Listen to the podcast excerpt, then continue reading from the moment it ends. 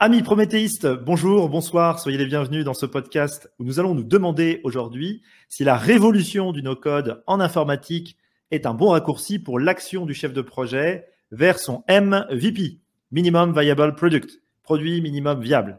Et pour ce faire, j'ai le plaisir, que dis-je, l'honneur d'accueillir Bruno Doussande, fondateur de la société Synertique et président du PMI France, pour nous en parler. Vous êtes prêts les amis? Allez, c'est parti, générique.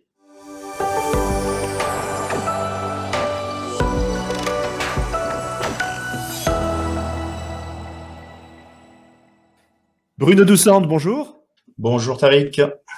Bruno, euh, merci encore hein, infiniment d'avoir accepté cette invitation. Euh, alors, est-ce que tu pourrais peut-être, avant qu'on commence, euh, te présenter à la communauté un petit peu pour nous dire ce que, ce que tu fais, ce que tu fais au quotidien? Alors, moi, je suis de formation ingénieur informatique, hein, diplômé de l'EFRE. j'ai travaillé essentiellement dans des sociétés de services, hein, ce qu'on appelait à l'époque SS2I ou SN aujourd'hui. Euh, également chez des éditeurs de logiciels. Euh, donc j'ai fait du développement logiciel. Euh, j'ai ensuite été chef de projet pour gérer un certain nombre de, de projets. Euh, j'ai pris la tête d'unité de recherche et développement en conception logicielle et en exploitation d'infrastructures. Euh, j'ai connu euh, l'avènement de l'Internet, j'ai connu aussi l'explosion de la bulle Internet dans les années 2000. Et puis, à un moment donné, j'ai eu euh, plutôt envie de, de, prendre un petit peu de, euh, de recul. Donc, je me suis installé comme indépendant euh, en consulting sur les systèmes d'information. J'ai fait de la formation auprès d'écoles, euh, d'ingénieurs. Euh, et puis, l'envie de, de retrouver la notion de, de collectif et, et, de projet a fait que j'ai fini par créer la société Synertique en 2010, donc ça fait maintenant 14 ans. Hmm. Et on s'est spécialisé dès le départ parce que c'était vraiment l'avènement du smartphone. Hein, L'iPhone venait de sortir. On s'est spécialisé dans la création d'applications mobiles euh, sur mesure. Et puis euh, en 2015, j'ai décidé de lancer le projet euh, qui nous permette effectivement de créer notre propre solution de nos codes et low code euh, qui nous permet hmm. aussi de, développer d'applications, de donner la main en fait pour les euh, utilisateurs pour développer des applications mobiles. Et puis, par ailleurs, donc, euh, je suis membre et bénévole du PMI France depuis euh, plus de 15 ans maintenant. Mhm. Et j'ai l'honneur euh, aujourd'hui de présider cette fabuleuse association avec ses 5300 membres et plus de 230 bénévoles au service de la communauté des projets. Et merci encore une fois infiniment d'avoir accepté cette, cette invitation, cher Bruno. Et merci à toi. Et merci aussi pour euh, pour ce parcours euh, brillant d'entrepreneur très euh, très innovant, très enrichissant, très très inspirant en tout cas en ce qui me concerne. Alors Bruno, je t'ai je t'ai proposé cette invitation pour qu'on puisse parler du no code. Tu, tu, as écrit un livre blanc sur le sujet et ça m'a tout de suite intéressé parce que je crois que voilà il y a, y, a, y a des ponts, il y a des il y a des points peut-être à voir avec le métier de chef de projet et c'est donc ce, ce dont on va parler aujourd'hui. Alors peut-être qu'on pourrait rappeler ce qu'est le no-code, c'est quoi le no-code et, en quoi le no-code pourrait, d'après toi, aider les chefs de projet dans leur quotidien. Alors le no-code, c'est bon, ben, la contraction de pas de code. Les codes, c'est effectivement ce que nous on appelle le langage de programmation hein, qui est utilisé par ben, les développeurs pour euh, créer des applications, hein, que ce soit des applications logicielles sur des ordinateurs, que ce soit des, des sites internet, des sites web, des web apps, et puis également des applications, des applications mobiles. Et donc en fait, euh, une plateforme no code, c'est ce qui va permettre en fait à des utilisateurs, donc qui n'ont pas cette connaissance en programmation, de pouvoir quand même créer des applications, euh, des programmes donc, et tout ça à travers une interface euh, graphique assez intuitive, avec la possibilité de faire du paramétrage relativement simple mais qui leur permet effectivement de pouvoir créer donc des applications sans se soucier de ces aspects techniques, d'architecture, de langage de programmation et Donc ça va leur permettre de créer, d'exploiter ces applications très simplement, puisque justement ça nécessite pas de, de connaissances en programmation, euh, de façon aussi très rapide, parce que en quelques jours euh, on va pouvoir créer une application là où il fallait éventuellement plusieurs mois. Quelques jours. Et donc de ce fait le cours voilà, quelques jours, on peut, même quelques heures, hein, tout dépend, je dirais, du, scope et de, du périmètre de l'application. Et puis donc son, son corollaire, bah, c'est que forcément les coûts euh, de création de, de, ces applications hein, se trouvent énormément réduits puisque on réduit euh, le temps de création. D'accord. D'accord. Donc, euh, quand tu dis pas de connaissances en programmation, est-ce qu'avec des, en faisant des copier-coller, on peut créer euh, une une application mobile? Oui. Alors, même, je dirais, c'est pas nécessairement l'objectif, puisque comme souvent c'est une interface graphique avec euh, ce qu'on appelle les drag and drop, hein, c'est de dire ben voilà j'ai un bloc, je le mets euh, à tel endroit ou à tel endroit. Alors je vais éventuellement faire du copier-coller de blocs, enfin de duplication de blocs, mais euh, oui mhm. c'est aussi simple que ça. En gros quelqu'un qui se débrouille, je dirais dans un avec avec Excel peut mhm. tout à fait effectivement être euh, à même de pouvoir créer son application avec euh, des bons outils de, de no-code, de low-code. En tout cas, ça, ça donne vraiment envie d'en savoir plus. Euh, là, tu, tu as vraiment éveillé ma curiosité. Euh, bah écoute, justement, je vais, je vais te faire, je vais te faire travailler un petit peu là ce matin, Bruno. Alors, je te propose d'imaginer une situation. on va, on va prendre le cas d'un chef de projet qui a, qui a été sollicité par par une entreprise X voilà, euh, on va dire que euh, c'est une petite PME qui, répare des, câbles électriques. Euh, ça aurait pu être livrer des pizzas à domicile. Enfin, peu importe. Voilà, elle a été sollicitée, elle a sollicité un chef de projet pour améliorer son offre de service, sa qualité, sa sécurité. Et puis, euh, euh, le chef de projet, il se rend compte que euh, bah, cette entreprise, elle a des processus un petit peu archaïques. elle va voir la, la, la, direction des services informatiques, ce qu'on appelle la DSI. Et puis la DSI, elle lui répond, bon, oui, oui, mais effectivement, tu as raison, on a des processus un petit peu archaïques, mais on n'a pas beaucoup de ressources, donc on est obligé de composer avec. Alors comment est-ce que d'après toi, est-ce que ce chef de projet pourrait mener euh, à bien ce type de projet via le, le, no-code?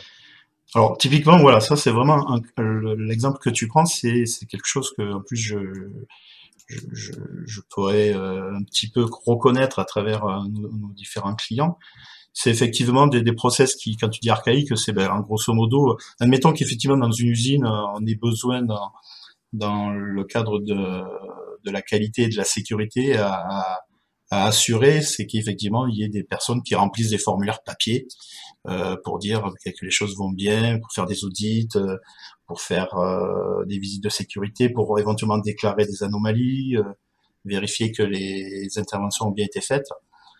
Donc très souvent, ça c'est fait à travers euh, système papier, donc dans lequel quand tu veux modifier certaines informations, il te faut remodifier ce formulaire, il faut les réimprimer.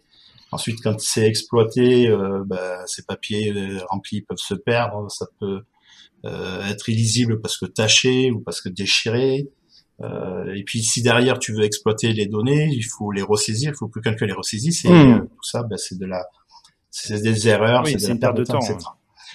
Et effectivement, quand tu dis que la DSI, très souvent, euh, bah, en fait, on, on sait aussi qu'elles sont contraintes par euh, leurs ressources euh, diverses, aussi bien financières que des ressources humaines.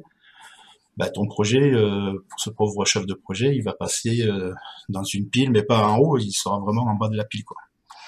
Et lui, qu'est-ce qu'il va faire? Vraisemblablement, à un moment donné, ben, soit ça va le démotiver, soit il va essayer de trouver des outils plus ou moins existant euh, qui va s'il est un peu un peu un peu bidouilleur il va essayer d'installer des outils qui sont pas du tout euh, je dirais approuvés par la DSI et qui va mettre sur son PC avec euh, peut-être des problèmes de compatibilité ou même de, sécurité. Alors là où effectivement le no code euh, pourrait apporter une solution pour notre chef de projet là c'est effectivement de dire que bah, la DSI à un moment donné elle a fait son boulot ou elle a sélectionné ou elle a choisi un outil no code elle l'a validé, elle l'a intégré dans son système d'information, elle a validé qu'il n'y avait pas de faille de sécurité, elle a mis en place des passerelles avec son système d'information, et puis euh, elle a formé, euh, ben, je dirais, les chefs de projet métiers de son de son organisation. Et donc là, notre fameux chef de mhm. projet, qu'est-ce qu'il a, qu'est-ce qu'il aurait à faire? Ben, Tout simplement à créer euh, autant de formulaires qu'il avait de fiches de d'audit ou de, de sécurité, euh, ça lui prendrait mhm. euh, vraisemblablement quelques minutes, parce qu'en plus, euh, bah, il a dans la tête ce qu'il mhm. doit comporter ses fiches. Il aurait pu qu'ensuite à, les déployer pour que soit lui, soit les, les, autres personnes de son service, soit carrément les utilisateurs puisse les renseigner au moment opportun. Et tout ça, ce serait, ces informations seraient remontées automatiquement euh, directement dans le système d'information. Donc euh, la capacité de pouvoir exploiter vraiment ces données, d'avoir des indicateurs, de pouvoir à ce moment-là faire une vraie analyse pour savoir si euh, les actions de sécurité et de qualité sont efficaces ou pas. Euh, si à un moment donné il se rend compte qu'il lui manque des données, qu'il voudrait avoir un peu plus d'informations, donc faire preuve d'initiative il pourrait lui-même rajouter de nouveaux formulaires, rajouter mhm. des données dans ces formulaires. Donc, il serait en fait autonome. Il n'aurait pas besoin de solliciter euh, la DSI. Euh, il ferait effectivement euh, euh, preuve, je dirais, de, de responsabilité euh, en mettant en quelques minutes ou en quelques heures au service de l'ensemble de l'entreprise, je dirais, ces toute cette pratique. D'accord. Donc, on, on, a parlé, on a parlé beaucoup de euh, d'autonomie finalement euh, du, de l'action du chef de projet non technique du coup. Hein, c'est quand on dit non technique, quand tu dis chef de projet métier, c'est le département marketing, c'est le département commercial, c'est le département des opérations. C'est tout type de chef de projet qui intervient dans l'entreprise, qui n'a pas cette euh, cette casquette technique. Et donc, grâce à des outils de type no-code, il deviendrait autonome pour bah, proposer des voilà des, des, produits innovants pour euh, pour faire son, son, petit bonhomme de chemin. Alors, on a parlé un petit peu des avantages. Est-ce que tu vois encore d'autres avantages qu'offrirait le no-code? Et mais aussi, euh, puisqu'on parle d'avantages, on est aussi obligé un petit peu de hmm. parler des inconvénients. Est-ce que tu vois aussi quelques inconvénients à, à utiliser le, le no-code? Alors, moi, je rajouterais quand même dans les avantages au préalable, c'est bon, bah, on a parlé de simplicité, donc de rapidité. Hein, c'est là où euh, euh il lui fallait du temps euh, pour pouvoir mettre en place, euh, faire les saisies, remonter. Donc là, il va aller beaucoup plus vite. Donc forcément, ça va rationaliser les coûts. Euh, ça va lui permettre de dégager du temps pour faire ce que son métier apporte vraiment en, valeur. Donc on optimise aussi cette notion de, de ressources. L'autonomie, on, en a parlé. Mm-hmm. Au-delà de l'autonomie, c'est très souvent euh, quand on devient autonome, on devient aussi plus créatif. Donc euh, c'est là où on est aussi un petit peu à, à l'initiative et on va peut-être proposer sous forme de démonstrateur. On parlait de MVP tout à l'heure, euh, notamment à sa hiérarchie dire ben voilà, on peut faire mm-hmm. d'autres choses. Donc on, on, les, on, on, rend les gens en général plus efficaces. Donc de ce fait, on favorise aussi la productivité et même la, qualité de service, puisque forcément, on va pouvoir aller plus loin par rapport, je dirais, au, service offert. Et puis, par rapport à, ce qu'on détaillait au départ, on enlève ce qu'on appelle la, lutte contre le, shadow IT, c'est-à-dire qu'en fait, puisque les personnes sont autonomes et qui peuvent eux-mêmes créer leurs propres outils dont ils ont besoin, bah, plus besoin d'aller bidouiller, aller récupérer des, des applications plus ou moins euh, fiables euh, à droite et à gauche. donc effectivement, pour la DSI, c'est aussi euh, un gage de, contrôler. de contrôler effectivement l'ensemble du système d'information et qu'il n'y ait pas de, de, vulnérabilité. Oui, quand tu dis Shadow IT, c'est c'est le fait d'aller par ses propres moyens trouver un petit peu des, des petits logiciels euh, qui nous rendent bien service, mais qui pourraient potentiellement, si on les installe sur un bureau informatique, être piratés ou avoir des problèmes de, de failles de sécurité ou des choses comme ça. Exact. Alors, pour répondre sur la partie euh, inconvénient, ce que tu disais euh, tout à l'heure, c'est que euh, bon, bah déjà, il faut pas croire que le, le no-code c'est une baguette magique, hein, que ça résout euh, tous les tous les problèmes. Euh, tu nous confirmes, tu nous confirmes qu'il n'y a pas de baguette magique, et je suis très heureux de, de l'entendre dire. Bah, le jour où quelqu'un découvre la baguette magique, voilà, qui nous appelle, quoi, parce que moi je suis hyper intéressé mais malheureusement, euh, je crois que c'est pas encore le cas. Euh, donc forcément, il y a, y a effectivement des, inconvénients. Donc, et, déjà le premier, euh, le premier inconvénient, c'est un peu un état d'esprit, se dire, et très souvent, je, je le constate, c'est de penser que les outils ré, résout tous les problèmes. En fait, c'est pas les outils qui résolvent les problèmes, c'est la façon d'utiliser l'outil, c'est la façon de maîtriser l'outil qui résout les problèmes. C'est pas l'outil en lui-même. Hein.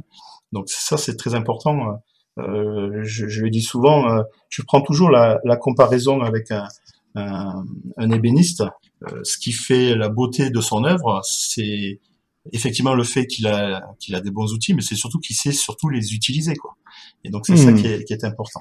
Donc ça veut hmm. dire que malgré le fait que ce soit simple, ça nécessite quand même d'avoir de la formation ou en tout cas un support pour pouvoir utiliser au mieux ces outils parce que très souvent ils, offrent une, un éventail de paramétrage important et donc quand on maîtrise pas tous ces paramétrages on peut peut-être faire un certain nombre d'erreurs. Euh, après, je dirais que plutôt que d'inconvénients, c'est des points de vigilance euh, sur lesquels il faut être euh, attentif, et notamment, c'est aussi un peu le rôle de, la DSI, c'est de s'assurer effectivement qu'on reste bien dans un cadre de sécurité importante. Souvent, ce sont des outils qui sont sur le cloud, donc quelle est la problématique avec, je dirais, la, la sensibilité des données qu'on peut qu'on peut traiter. Euh, c'est la capacité de pouvoir s'interopérer avec l'existant. Euh, parce que si effectivement on peut pas. Quand, tu dis interopérer, c'est le fait, par exemple, de pouvoir connecter euh, un site A avec Facebook, avec Google, avec avec d'autres systèmes, avec d'autres plateformes? Exact. C'est en fait que avec d'autres plateformes et même aussi des applications de la société, enfin du de l'entreprise, c'est de pouvoir échanger de l'information, dire que tout ce que je vais récolter comme information à travers l'application NoCode que j'ai créée, elles vont pouvoir être partagées avec une autre application de l'entreprise. Donc c'est ce qu'on appelle cette notion d'interopérabilité, c'est-à-dire de, de faire en sorte qu'on n'ait pas, je dirais, une application un peu en silo qui fonctionne d'elle-même sans bénéficier je dirais, de tout euh, l'existant en termes de, de système d'information. Oui, oui, ce qui serait dommage, effectivement. Il peut y avoir aussi une problématique de ce qu'on appelle la scalabilité, qui est un terme un peu barbare. En gros, c'est la capacité à pouvoir faire face à une très forte sollicitation, c'est-à-dire beaucoup d'utilisation, et donc qui fait qu'à un moment donné, les serveurs ben, euh, ne suivent pas et qu'on a des, des, des, performances qui sont dégradées. Donc ça, c'est un point aussi sur lequel il faut être important. Et puis il y a un autre aspect, c'est que souvent ces outils-là, alors je dis souvent parce que c'est pas forcément euh, vrai à 100%, mais ce sont des, des logiciels de type euh, cloud et donc euh, basés sur euh, de l'usage. Et donc très souvent, mhm. on n'en est pas propriétaire. Donc les données restent propriétaires de, de l'utilisateur, mais l'application mhm. en tant que telle ne l'est pas. Donc on a éventuellement une problématique de propriété intellectuelle. Et donc ah oui. Euh, ce point-là peut être important. Alors, ceci dit, euh, c'est pas parce qu'on est propriétaire d'une application qu'on est plus que c'est plus pérenne même si ça peut l'être, mais euh, c'est un peu la même problématique aujourd'hui, dire est-ce que j'achète une voiture ou est-ce que je la loue? On est un peu dans, le mhm. même, dans, le même, euh, dans la même problématique, donc ça dépend évidemment du, du contexte. Et donc son, sa conséquence aussi, c'est cette notion de réversibilité. C'est-à-dire, voilà, mhm. si à un moment donné, demain, je veux changer d'outil ou parce que le l'éditeur de cet outil est défaillant, euh, comment je récupère mes données, comment je vais pouvoir les réintégrer éventuellement dans d'autres solutions. Puisqu'en fait, ben, oui, donc prévoir peut-être une euh, peut-être prévoir une espèce de, de, de système de, de royalties euh, ou de voilà ou de bah, la capacité de surtout de, de propriété. Voilà, de, de pouvoir récupérer mes données surtout pour être sûr hmm. qu'effectivement elle soit pas perdue. Hmm. D'accord. Ok, bah écoute, euh, merci infiniment pour euh, pour ces éclairages, euh, Bruno. Bah écoute, je te propose qu'on passe maintenant à un tout autre sujet. en préparant cette émission, on a on, s'est aussi posé la question du, du, du, futur de la gestion de projet parce que finalement il y a tous ces outils qui arrivent et, et qui voilà à chaque fois disruptent entre guillemets ce, ce, ce marché et, et ces marchés et puis l'écosystème dans lesquels évoluent les chefs de projet alors, ce serait quoi pour toi euh, euh, le, futur de la gestion de projet? Est-ce que demain, euh, on aura encore besoin de, chefs de projet d'après toi? Ah, Je pense que plus que jamais, on aura besoin de chefs de projet, puisque en fait, aujourd'hui, tout est pratiquement projet. D'ailleurs, on parle souvent d'économie de projet, donc on aura forcément toujours besoin de gens qui managent des projets, managent des portefeuilles de projets, donc pour moi, c'est vital. Alors, il est clair que le métier de chef de projet va, évoluer comme il évolue depuis un certain temps. Et c'est vrai que on parle en plus beaucoup d'intelligence artificielle aujourd'hui. Donc, euh, euh je dirais qu'il y, a trois questions, notamment à travers cette évolution, qu'il faut qu'il faut se poser. Enfin, en tout cas, trois questions de base pour moi, ce qui sont euh, qu'est-ce que ne fera plus le chef de projet, qu'est-ce qu'il fera différemment par rapport à aujourd'hui. Et puis, euh, qu'est-ce qu'il fera en plus? C'est-à-dire qu'il aura certainement des choses à, faire en plus, donc euh, des compétences nécessaires supplémentaires. Et notamment la maîtrise de ces outils-là, la maîtrise euh, des outils liés à l'intelligence artificielle, sera forcément dans, dans ce scope-là, quoi. D'accord? Donc, Euh, c'est difficile aujourd'hui de répondre à ce qui va se passer dans l'avenir. Hein. Ça, c'est au-delà de la magique, c'est la boule de cristal. Donc ça, c'est le deuxième point qu'il faudrait qu'on ait. Euh, mais par contre, ce qui est certain, c'est que on aura besoin de son intelligence à lui en tant qu'humain, d'accord, euh, en termes de créativité, en termes de de coordination des équipes. Voilà, et puis d'esprit critique. Et puis il y a, il y a cette fameuse relation humaine qui, qui est quand même hyper importante dans, dans les projets avec l'ensemble des parties prenantes. Euh, ça ne pourra pas être euh, des, euh, des, des robots, des chats ou des chatbots, tout ce que tu veux, qui vont qui vont assurer toute la communication. Elles, hmm. elles assureront une partie de, de, ces éléments. Je pense que ces outils seront euh, précieux dans l'aide à la décision pour qu'ils soient plus efficaces, le chef de projet. Euh, on parle d'ailleurs de copilote, on, on, entend souvent parler maintenant de copilote, il y a même des produits qui s'appellent comme ça. Euh, voilà, c'est vraiment de dire, voilà, ça apporte un assistant au chef de projet.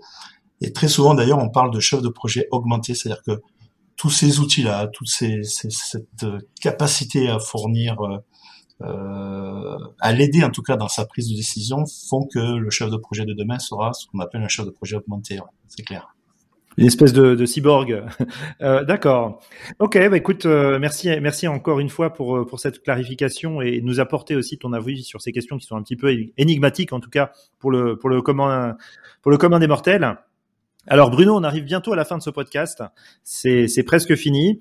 Alors euh, comme tu le sais, euh, cette chaîne, elle s'adresse aussi à, tous les chefs de projet qui, aimeraient faire reconnaître leur, euh, expérience professionnelle de, chef de projet à travers la certification PMP. Alors, c'est une certification où parfois il y a des candidats, un peu comme certains diplômes, hein, comme tous les diplômes quelque part, euh, sont un peu inquiets, sont un petit peu anxieux par rapport à cet examen. Est-ce que tu aurais un, conseil euh, à donner à, des candidats qui, se préparent actuellement à, cette certification, euh, voilà, en termes de mindset, en termes d'état d'esprit? Ce serait quoi pour toi les, les, les conseils que tu pourrais donner? Alors les conseils, bah, ils sont nombreux. Hein. Alors, pour avoir pour suivre déjà ton podcast, je sais qu'il y a beaucoup de personnes qui ont apporté euh, déjà des éléments de réponse à, à, cette question. Moi, je pense qu'il y a quelque chose d'important qui peut être intéressant, c'est euh, c'est de pas rester seul et de, idéalement de pouvoir créer un, un, petit groupe de travail entre plusieurs personnes qui euh, sont justement dans la même démarche de de passer cet examen et d'essayer de euh, au-delà de la formation, de oui de l'accompagnement de coaching qu'il peut y avoir, c'est que euh, à travers ce groupe-là, alors je dirais ça peut aller de 2, 3, 4, 5 personnes, il faut pas non plus qu'il y ait, qu'il y ait trop, mais qui, qui, qui travaillent un petit peu, en, qui se soutiennent un peu moralement et qui partagent un petit peu leurs connaissances et qui euh, ça permet aussi de, de, gérer la motivation quand il y a quelqu'un qui a un peu un coup de mou, les autres sont là aussi mmh. pour un peu le, le relever. Ça, ça permet de discuter, euh, de faire éventuellement dans, les, dans le cadre en fait des, des simulations d'examen, de, de, confronter les, les réponses et dire pourquoi toi tu as répondu ça alors que moi je pensais que c'était plutôt ça. Donc cette notion un peu de, de, de stimulation, euh, je dirais d'expérience et même euh, d'intelligence collective euh, font qu'effectivement ça peut être une aide précieuse puisque tout le monde est à peu près au même niveau, tout le monde a les mêmes objectifs. Et donc, mmh. ce partage-là peut être un, un élément de, euh, à la fois de motivation et de perfectionnement. Donc je pense que c'est important. Alors c'est compliqué. Alors ceci dit, euh, il y a les outils, ça peut être fait à distance, ça peut être fait en présentiel. Mais par contre, je pense qu'il faut mhm. s'imposer, euh, fixer un planning, oui, un rituel, un rituel, mhm. voilà, qui, permet effectivement de euh, de se retrouver et, de et de voilà cette notion de stimulation me paraît quand même très importante. Oui, je, pense aussi parce qu'il y a une petite traversée du désert effectivement pendant deux trois mois et, c'est toujours mieux quand on l'a fait à plusieurs que quand on l'a fait seul. Je suis totalement d'accord avec toi. Euh, bah écoute, merci, merci beaucoup. Alors voilà, ça y est, on est arrivé déjà à la fin de, de ce podcast. Alors pour conclure cette euh, cette émission, euh, j'ai pour coutume de, de proposer à, à l'invité euh, de, de, faire passer un dernier message. Est-ce que il y a une autre question que tu aurais aimé que je te pose et, que je t'ai pas posé Est-ce qu'il y a un dernier message que, que tu aimerais que tu aimerais faire passer? Bah, ouais, moi, il y a quelque chose qui me tient à cœur, et d'ailleurs qui revient un peu dans la partie no code euh, et même dans la partie chef de projet. Mm-hmm. Puis c'est un, c'est un, je dirais même c'est une hygiène de vie. C'est ce que j'appelle moi le questionnement permanent. Euh, mm. parce que dans la vie, rien n'est très binaire. Hein. alors, c'est assez paradoxal, mais l'informatique, c'est en fait quelque chose qui repose sur des, des 0 et des 1. Et en fait, mhm. on s'aperçoit que ben, la vie est quand même beaucoup plus nuancée et que en matière de stratégie, de gouvernance, de résolution de problèmes, ben, c'est euh, euh, c'est pas c'est pas blanc ou noir. Quoi. Et donc, je, mhm. je, le dis souvent moi à mes équipes, euh, je l'ai souvent dit également avec les étudiants lorsque je fais des, des interventions. Euh, les bonnes réponses aux questions sont moins importantes que les réponses aux bonnes questions.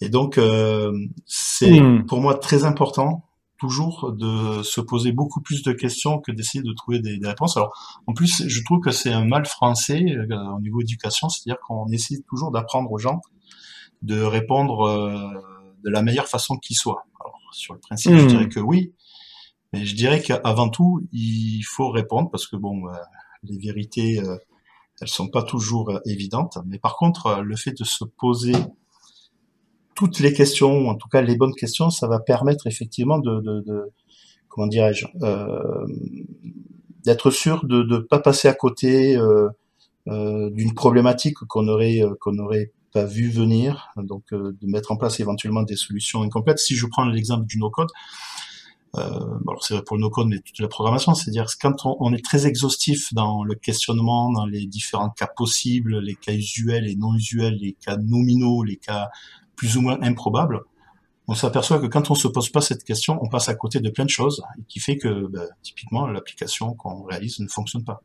Idem pour le chef de projet. Si derrière il se pose pas toutes les bonnes questions, il va passer euh, à côté de, de, plein de choses qui font que son projet va dériver ou va carrément euh, être euh, être dans une situation dans une situation critique. Hmm. voilà, donc le but c'est vraiment d'être d'être assez exhaustif et pour être exhaustif c'est voilà de toujours se poser les questions, d'être d'être dans ce questionnement permanent. Et puis tout à l'heure tu disais que j'ai écrit un livre blanc, c'est un petit peu dans cet état d'esprit là, c'est d'essayer d'apporter euh, je dirais tout un, toute une liste de questions plus ou moins exhaustive, mais j'apporte pas les réponses parce qu'en fait, en fonction de contexte, en fonction du cas, il n'y a pas de vérité. Donc euh, c'est à chacun en gros d'apporter ses réponses, ses bonnes réponses, on va dire, mais parce qu'il s'est posé surtout les bonnes les bonnes questions. Voilà, donc c'est le message que je voulais faire hmm. passer. D'accord, oui, parce que les questions sont toujours un petit peu euh, aussi euh, liées à l'usage et au contexte euh, auquel on va devoir faire face. Ah, D'accord. Forcément, voilà, il n'y a jamais de solution. fait ce que j'appelle moi la vérité absolue, quoi. Donc en fonction de l'environnement, du contexte, des utilisateurs, des, des personnes, enfin, voilà, c'est c'est forcément mouvant. Et c'est là où l'agilité est importante.